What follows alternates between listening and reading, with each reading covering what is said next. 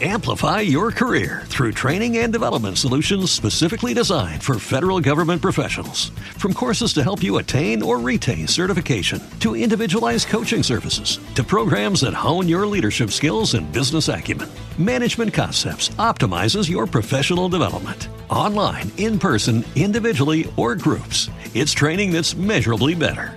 Learn more at managementconcepts.com. That's managementconcepts.com. What's the easiest choice you can make? Window instead of middle seat? Picking a vendor who sends a great gift basket? Outsourcing business tasks you hate? What about selling with Shopify? Whether you're selling a little or a lot, Shopify helps you do your thing, however you cha-ching. Shopify is the global commerce platform that helps you sell at every stage of your business. From the launch your online shop stage to the first real life store stage, all the way to the did we just hit a million orders stage. Shopify's there to help you grow. Whether you're selling scented soap or offering outdoor outfits, Shopify helps you sell. Wherever and whatever you're selling, Shopify's got you covered. Sign up for a $1 per month trial period at shopify.com slash try. Go to shopify.com slash try now to grow your business, no matter what stage you're in. Shopify.com slash try. Comportamiento sirve de modelo para tus hijos. Muy buenas tardes a todos, ¿cómo están? Es viernes ya y estamos listos para iniciar Chayo contigo. Ahora sí, para la gran tendencia de personas, la gran mayoría, la gran masa, en el buen sentido de la palabra, pues ya hoy es último día de vacaciones, tenemos fin de semana y el lunes nos reincorporamos a la vida cotidiana absolutamente todos, eh, todas las personas eh, en esto. Así es que pues espero que la hayan disfrutado, que la hayan pasado bien y sobre todo pues que se mentalicen a que el fin de semana ya las cosas se pongan en orden, en tranquilidad y el lunes retomemos actividades. Bienvenidos todos a Chayo contigo y bueno, como siempre, la invitación a que sigan en la programación aquí de Joya. Y mm, vamos a iniciar.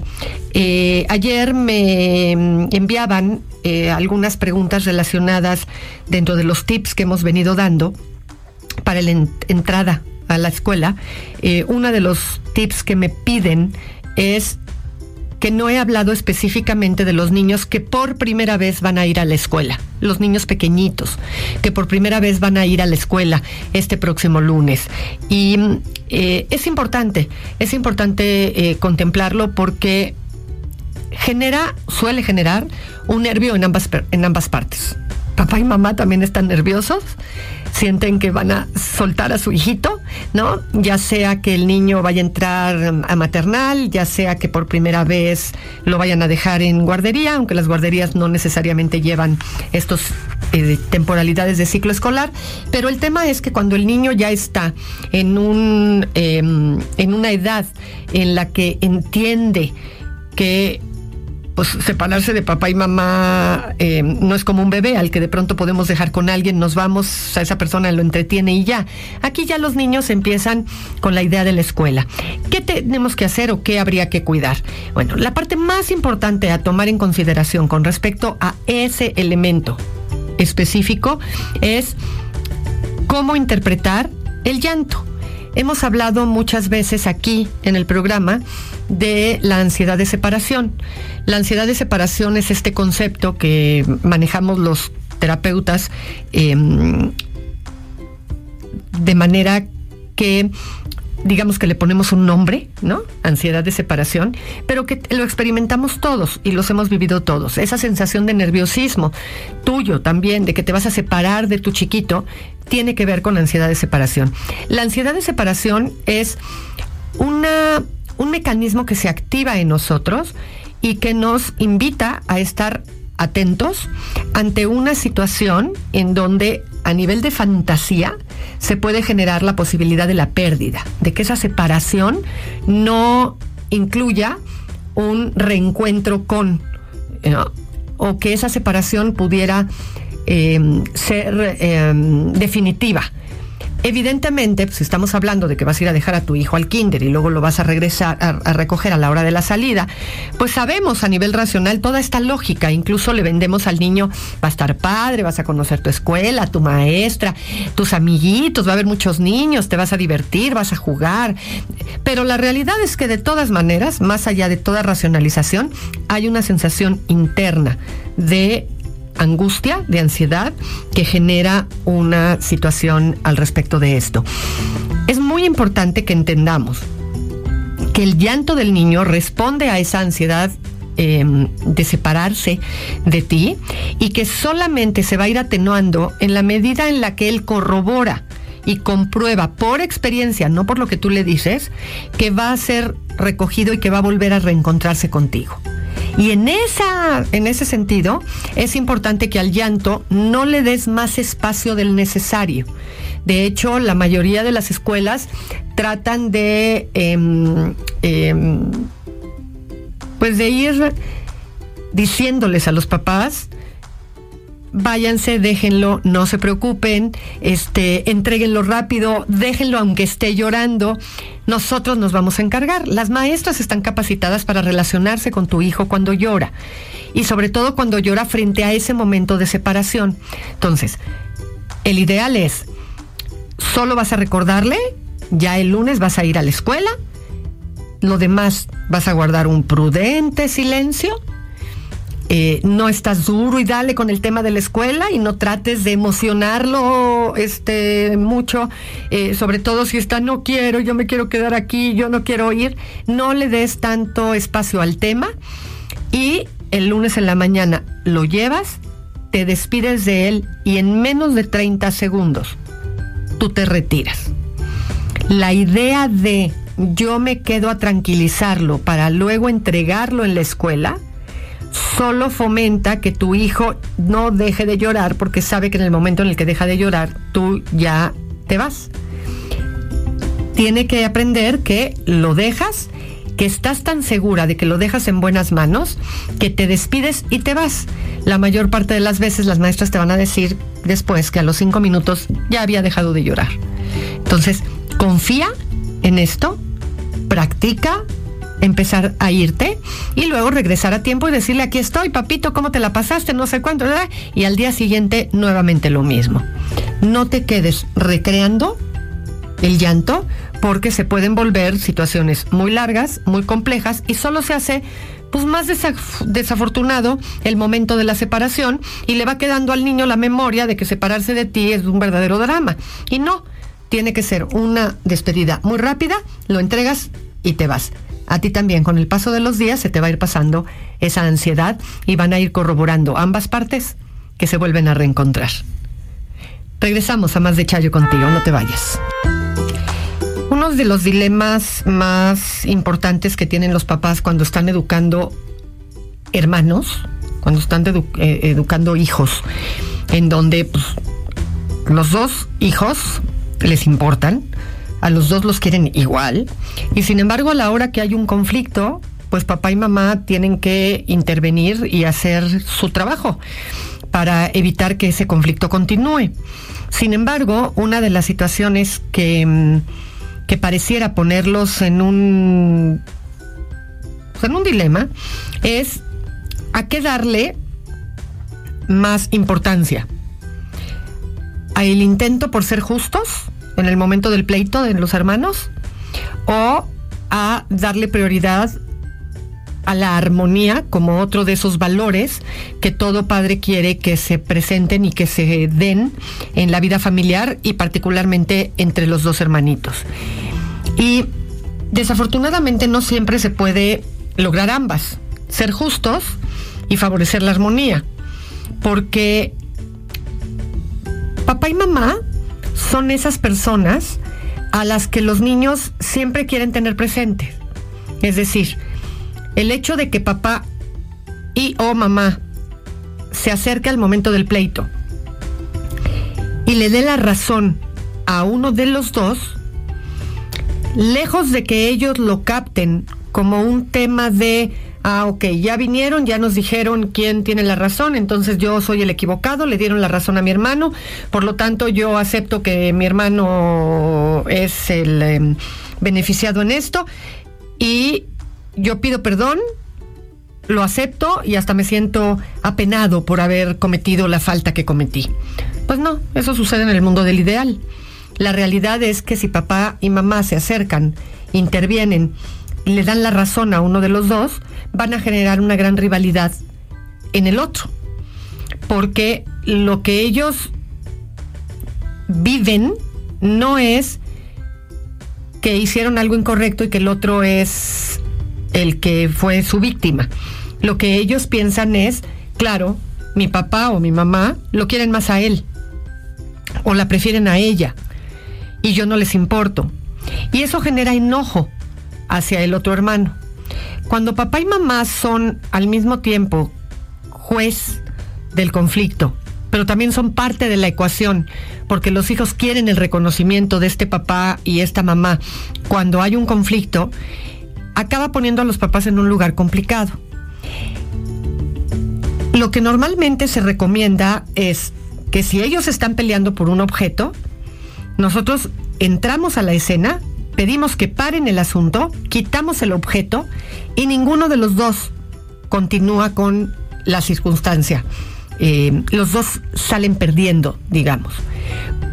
Porque con esto, más allá de ponerme a entender qué sucedió, quién estaba, el otro llegó y se lo arrebató y entonces tú devuélveselo, quién es el propietario del objeto. Eh, sí, me lo arrebató, pero es que y yo le pedí que me lo devolviera porque es mío y lo tomó sin pedir permiso. Y se va empezando a poner el asunto tan complejo que uno podría acabar em, de alguna manera identificándose con ambas posiciones.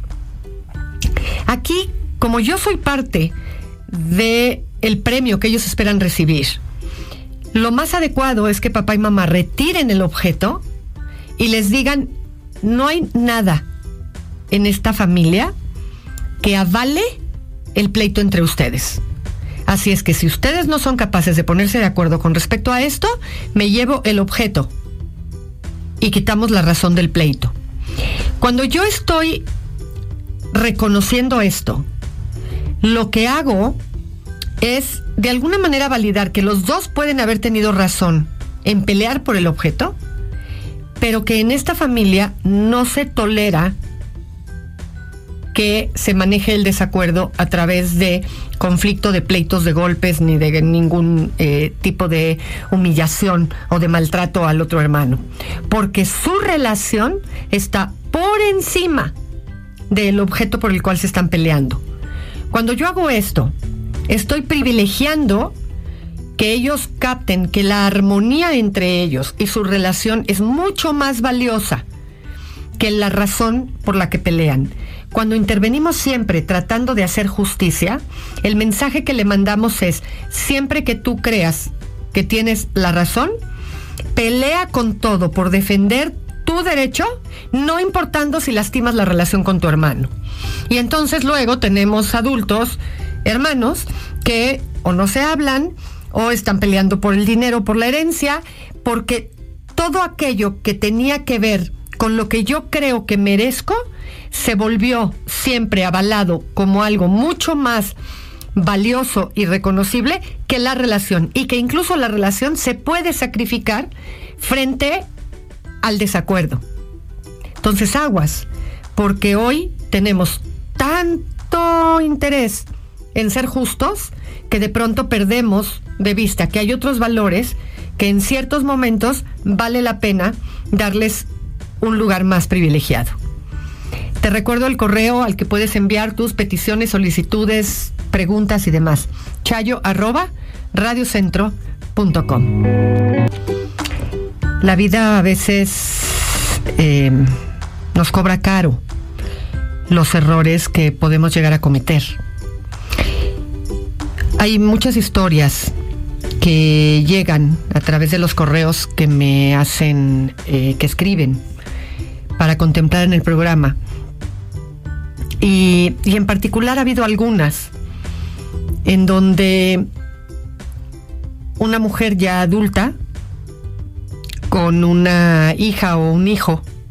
En particular estoy pensando en uno de los correos en las que esta hija ya es también una mujer adulta que vivió el eh, abandono por parte de su madre, muchas veces por motivos que uno podría entender, como ser madre soltera, por ejemplo, y tenerse que ir a trabajar, em, trabajar en alguna situación o en algún tipo de trabajo que no permite estar al pendiente de la hija en cuestión y por lo tanto se recurre o a los propios padres, a hermanos, para que atiendan y cuiden a esta hija.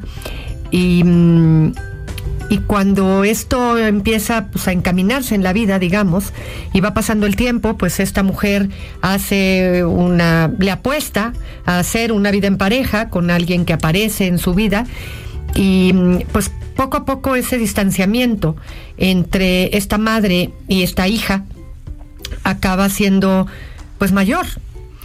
Eh, y mm, las cosas en el camino se pueden ir complicando porque de pronto quienes cuidan a esta hija, que puede ser la abuela, las tías, em, desaprueban ciertos comportamientos por parte de esta madre y entonces empiezan a impedir que esta madre pueda ver a la hija, dado el estilo de vida que la madre está llevando, y, y así se crece. Y cuando a la persona le cae el 20 de las implicaciones de las decisiones que fue tomando, productos de la inmadurez, del estilo de vida, de la forma en la que se iban haciendo las cosas, y viene la conciencia de lo que pasó y trata de acercarse nuevamente a esta hija, y esta hija define que no quiere saber absolutamente nada. Y mm, muestra un gran resentimiento, la madre una gran culpa frente a cómo se fueron dando los eventos. Las decisiones que toman las personas que se quedan al cuidado de esta hija pueden de pronto hacer más complejo todavía la problemática. El tema es que de pronto, en el momento presente, puedes estar en una situación en donde entiendes las implicaciones de lo que sucedió, te sientes mal por haber tomado decisiones equivocadas en su momento, tratas desesperadamente de acercarte a esta hija y esta hija cierra las puertas en definitiva, no permite el acercamiento, no quiere saber nada de su madre y, hoy pues podríamos estar hablando de mujeres de 70, 60 y tantos y una hija de 40, que hoy a su vez es madre y que esta abuela eh, ve cómo esta, esta hija ha ido perdiendo también un poco el camino, como se vio ella en su momento tomando decisiones erráticas, y a un hijo ¿no? de esta mujer, un nieto ya, em, que puede estar también en malos pasos. Y la verdad es que son historias que cuando uno las ve desde la acera de enfrente, uno puede entender y ser empático sin justificar cómo en el camino de la vida podemos ir tomando decisiones complicadas o decisiones que en su momento no medimos y que por mucha que sea hoy la culpa, el deseo de reparar, el deseo de reconectar con el hijo o la hija, pues ellos tienen derecho a poder mantenerse a raya y hacer su distancia. El dolor suele ser muy grande y suele ser muy grande en ambas partes. Quizás quien está enojada o enojado no lo vive tan directamente como dolor, pero el enojo normalmente viene de ese dolor. Y quien vive el dolor de manera directa, lo vive como en carne viva, valga la redundancia. Y mm, lo que yo puedo comentar al respecto de esto es que normalmente las cosas que no tenemos bien resueltas nos van a llevar a dos caminos distintos. Uno, el menos indicado, a tratar de estarnos evadiendo frente a la situación que no, que no enfrentamos, pensando en el caso de este hijo o hija que no quieren tener nada que ver con ese padre o madre con el que en algún momento se vivieron abandonados.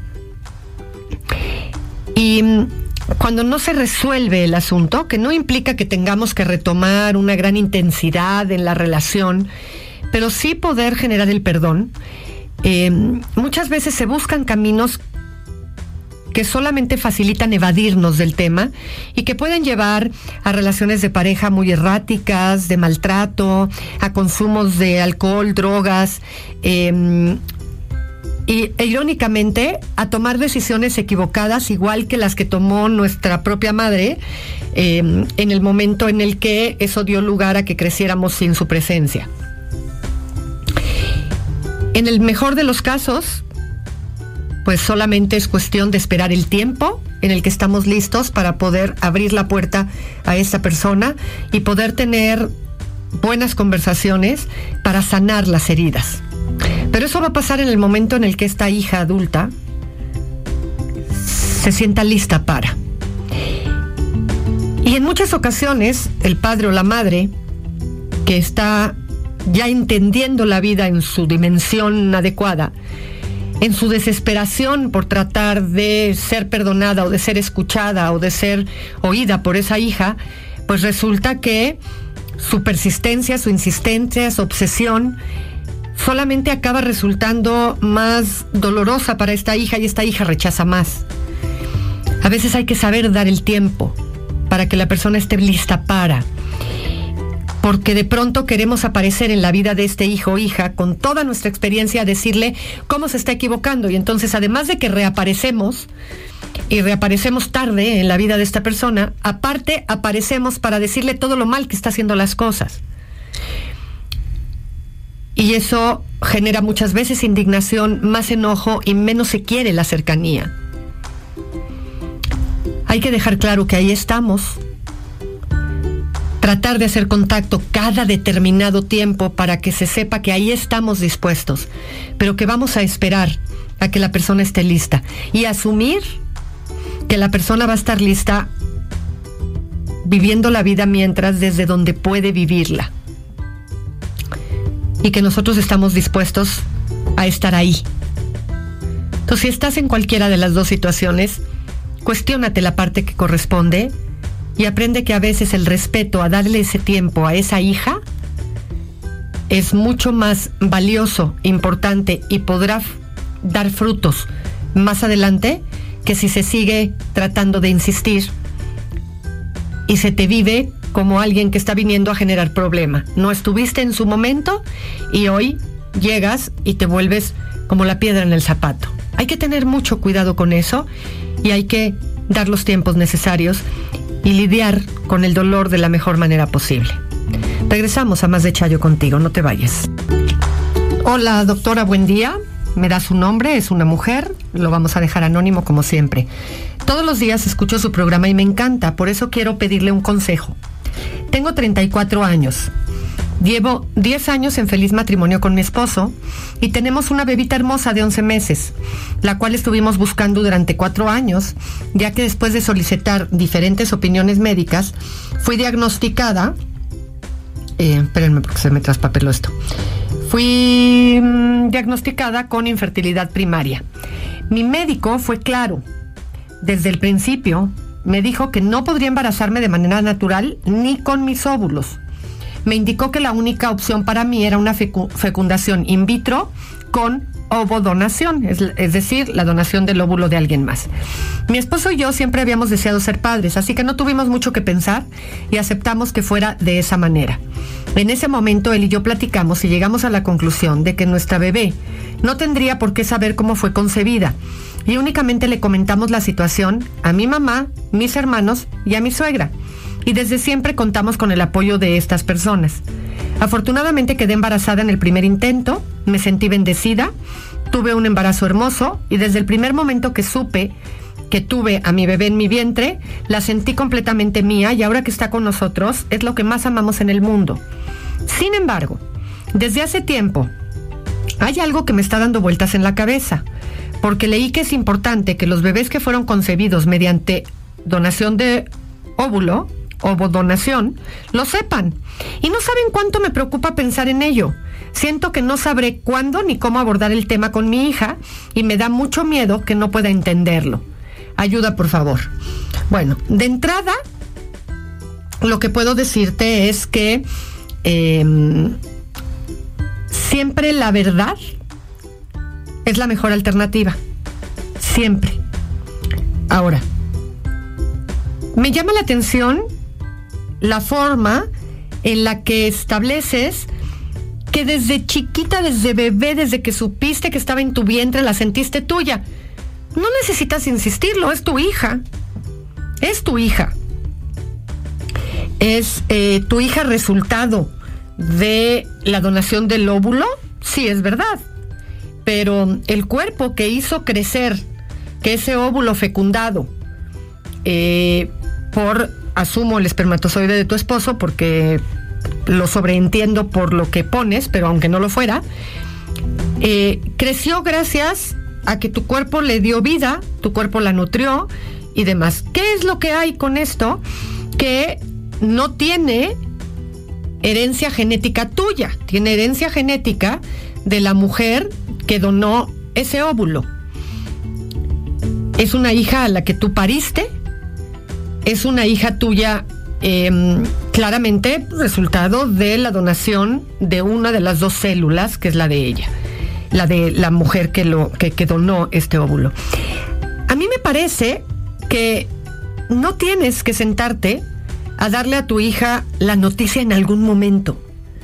Simple y sencillamente tienes que ir familiarizando el hecho, cosa que deberíamos de hacer en todas las familias, hasta en donde los hijos son biológicos, 100% biológicos del papá y de la mamá em, que los están criando, eh, tendríamos que em, acostumbrarnos a educar a los hijos diciendo que hay muchas formas en las que puede llegar un hijo a una casa y que un hijo llega a una familia por la em, eh, procreación de las células, perdón, del, óvulo y el espermatozoide de los padres que son biológicos y que son adoptivos, em, que pueden llegar a partir de tratamientos, que pueden llegar a partir de la relación sexual natural entre el hombre y la mujer, que pueden llegar a través de la donación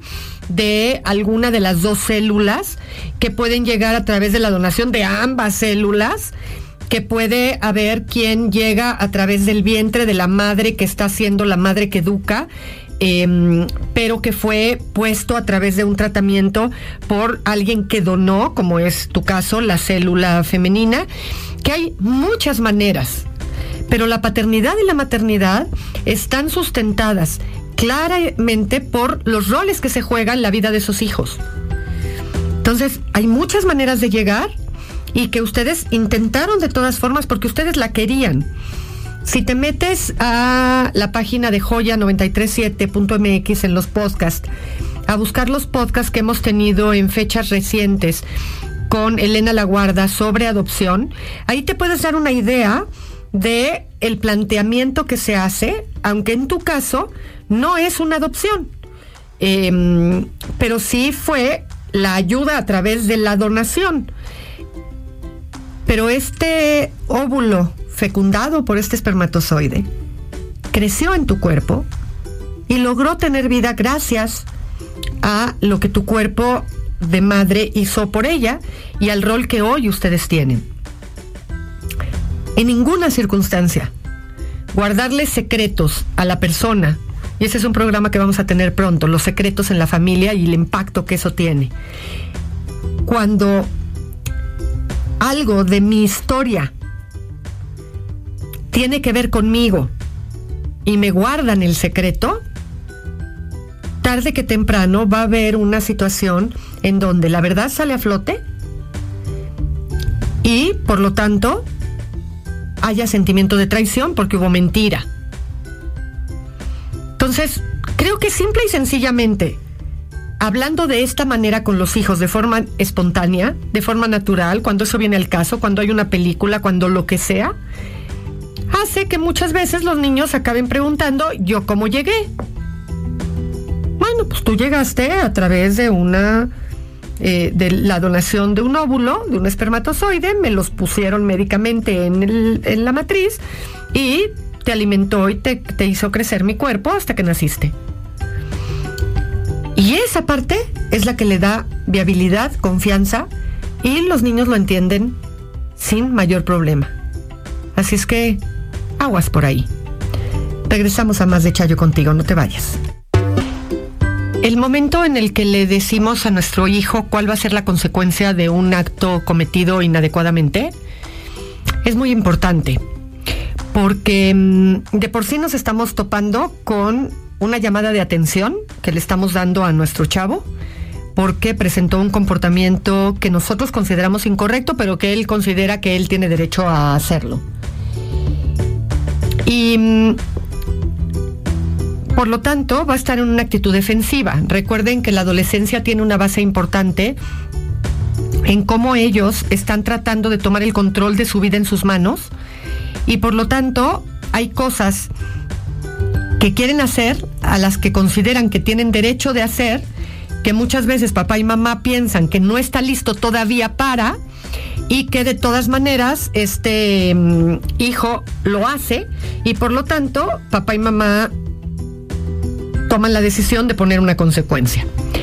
Es muy em, frecuente que estamos tan enojados y tan indignados porque ya le habíamos dicho que no, o porque lo hizo a escondidas, o porque pidió permiso, le dijimos que no y de todas maneras lo hizo, que aparece dentro de nuestra rabia y de nuestro coraje por la aparente burla de nuestro hijo con respecto a nuestra decisión, que con frecuencia sale del alma decirle, pues mira, y ahora vas a estar castigado y el próximo fin de semana no vas a ir a la fiesta porque ya estuvo bueno y, bla, y nos soltamos con una perorata terrorífica.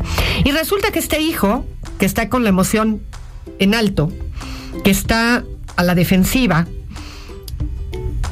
no tiene ningún problema en enojarse, en respondernos, ya sea cínicamente, pues no me importa, aunque me castigues, este, total, ya me fui porque tú no tenías derecho, o al revés, no es justo, pero ¿por qué me haces esto? No se vale, hasta faltas de respeto, eh, groserías y confrontaciones que acaban dando pie a que se cometa una segunda falta. Con los niños, es muy importante que en el momento en el que el niño cometió la falta y está en la emoción de la falta, nosotros pongamos la consecuencia porque la emoción le ayuda a elaborar y a, mm, digamos, hacer digestión la circunstancia y la emoción le ayuda a darle sentido a la experiencia completa. Con el adolescente no. Si al adolescente le damos la consecuencia en el momento en el que cometió la falta o en el momento en el que lo cachamos y se pone a la defensiva y en ese momento con la emoción en alto nosotros le decimos casi casi y ahora para que se te quite tal cosa no va a ser, es altamente probable que la reacción no venga de un buen lugar y se acabe, como les decía, generando una siguiente circunstancia, que es, y además me estás faltando al respeto, y además estás siendo grosero, y entonces ahora, además de que no vas a la fiesta, ahora te quito el celular, ¿no? Y entonces vamos escalando y cuando menos cuenta nos damos, pues ya le ponemos una tercera consecuencia y una cuarta y una quinta y una sexta. Y en nosotros, que también estamos alterados, estamos indignados por lo que está sucediendo, hay una sensación clara de, me tengo que desquitar con este chavo por lo que hizo. Y algo que cuesta trabajo, pero que tenemos que aprender a concebirlo así, es que el chavo no comete la falta para ti, no lo hace contra ti. Lo hace porque él considera que él tiene derecho a hacer eso, que él sabe por qué y que no es justo y que está defendiendo un derecho personal. No te lo hizo a ti. Nosotros como papás de pronto lo sentimos como si nuestros hijos vivieran haciendo las cosas para mí, ¿no? Hay papás que dicen, parece que le gusta hacerme enojar. hace exactamente lo que le dije que no. No, es que está en la adolescencia, está peleando por sus propios derechos y por lo tanto dice, pues me paso por el arco del triunfo la opinión de mis papás porque yo tengo mi propia opinión al respecto y tengo derecho a hacerlo. Y entonces lo hace. ¿Cuándo le tengo que decir la consecuencia? En ese momento le tengo que hacer notar la falta, decirle que entendemos claramente que estuvo en desacuerdo y que hizo un comportamiento que en esta casa no estaba al lado, pero que lo vamos a pensar y que seguramente va a haber una consecuencia al respecto. Y dejamos el asunto por la paz. Él se tranquiliza, yo me tranquilizo. El jueves siguiente, cuando dice, mañana este, tengo plan con mis amigos y queremos ir a no sé dónde, a tal cosa, ¿me llevas? No, mi amor, mañana no hay permiso. ¿Por? Tú sabes muy bien por qué. Pero es que no es justo porque el otro día se va a enojar, pero lo agarraste parado en el piso de las emociones y no con la emoción elevada. En ese momento informas el asunto, le dices la próxima vez piensa lo mejor, hacer las cosas a tu manera trae consecuencias y tienes que asumirlas. Y esto no se puede dar mañana. Y te das la media vuelta y te quitas de ahí. Así es como damos la información. Una vez que ya pasó la fiesta, que ya pasó todo, a lo que no fue, porque tenía la consecuencia, al otro día, entonces le dices, si te interesa podemos hablar de lo que sucedió. Pero una vez pasado todo el episodio. Regresamos, no te vayas. Pues llegamos prácticamente al final del programa del día de hoy. Em, te recuerdo que el correo al que mandas tu situación siempre se maneja de manera anónima Em, así es que lo puedes hacer con absoluta confianza. Solo yo los leo. Por eso el tema de el ritmo con el que los leo, cómo los voy organizando y cómo salen, pues no necesariamente salen de que los escribes a la velocidad a la que te gustaría a ti, a la que me gustaría a mí, pero todos los temas que proponen o que vienen implicados en sus correos, todos los temas se tocan. A veces leyendo el correo, a veces sin leer el correo, pero tocando el tema en teoría, de tal manera que eso te da pauta de cómo actuar en relación a cómo estás. Y bueno, les recuerdo también que este domingo 25 de agosto a las 6 de la tarde voy a estar presentando el libro en Pachuca, Si lo amas, edúcalo para niños, dentro de la Feria Universitaria del Libro de Hidalgo, que se está llevando a cabo ahí en Ciudad Universitaria, en la carretera Pachuca-Tulancingo, en el pabellón internacional nacional que la universidad tiene y que me encantaría verlos. En punto de las 6 de la tarde vamos a estar ahí y me quedaré a saludarlos hasta el último que se vaya. Por lo demás, nos escuchamos el lunes. Que tengan un extraordinario inicio de clases. Les recuerdo que el lunes preparé el tema de tal manera que se va a hablar única y exclusivamente de puros tips para el inicio de la escuela y por lo tanto cómo manejarte en la tarde con respecto a los hábitos, las tareas y todo lo que tiene que ver con eso. Todo el programa del lunes son puros tips para que empieces con el pie derecho la em, pues el ciclo escolar y la relación de armonía con tus hijos. Yo los dejo, es momento de que Fer tome los micrófonos. Les deseo un buen fin de semana. Los que estén lejos, que regresan a sus lugares, eh, lo hagan con cuidado durante el transcurso del fin de semana. Soy Chayo Busquets, esto fue Chayo contigo. Abre tu corazón, dona tus órganos. Recuerda que tú también podrías necesitarlos. Amplify your career through training and development solutions specifically designed for federal government professionals. From courses to help you attain or retain certification, to individualized coaching services, to programs that hone your leadership skills and business acumen, Management Concepts optimizes your professional development. Online, in person, individually, or groups, it's training that's measurably better. Learn more at managementconcepts.com. That's managementconcepts.com. With lucky landslots, you can get lucky just about anywhere. Dearly beloved, we are gathered here today to. Has anyone seen the bride and groom? Sorry, sorry, we're here. We were getting lucky in the limo and we lost track of time. No, Lucky Land Casino, with cash prizes that add up quicker than a guest registry. In that case, I pronounce you lucky. Play for free at LuckyLandSlots.com. Daily bonuses are waiting. No purchase necessary. Void where prohibited by law. 18 plus. Terms and conditions apply. See website for details.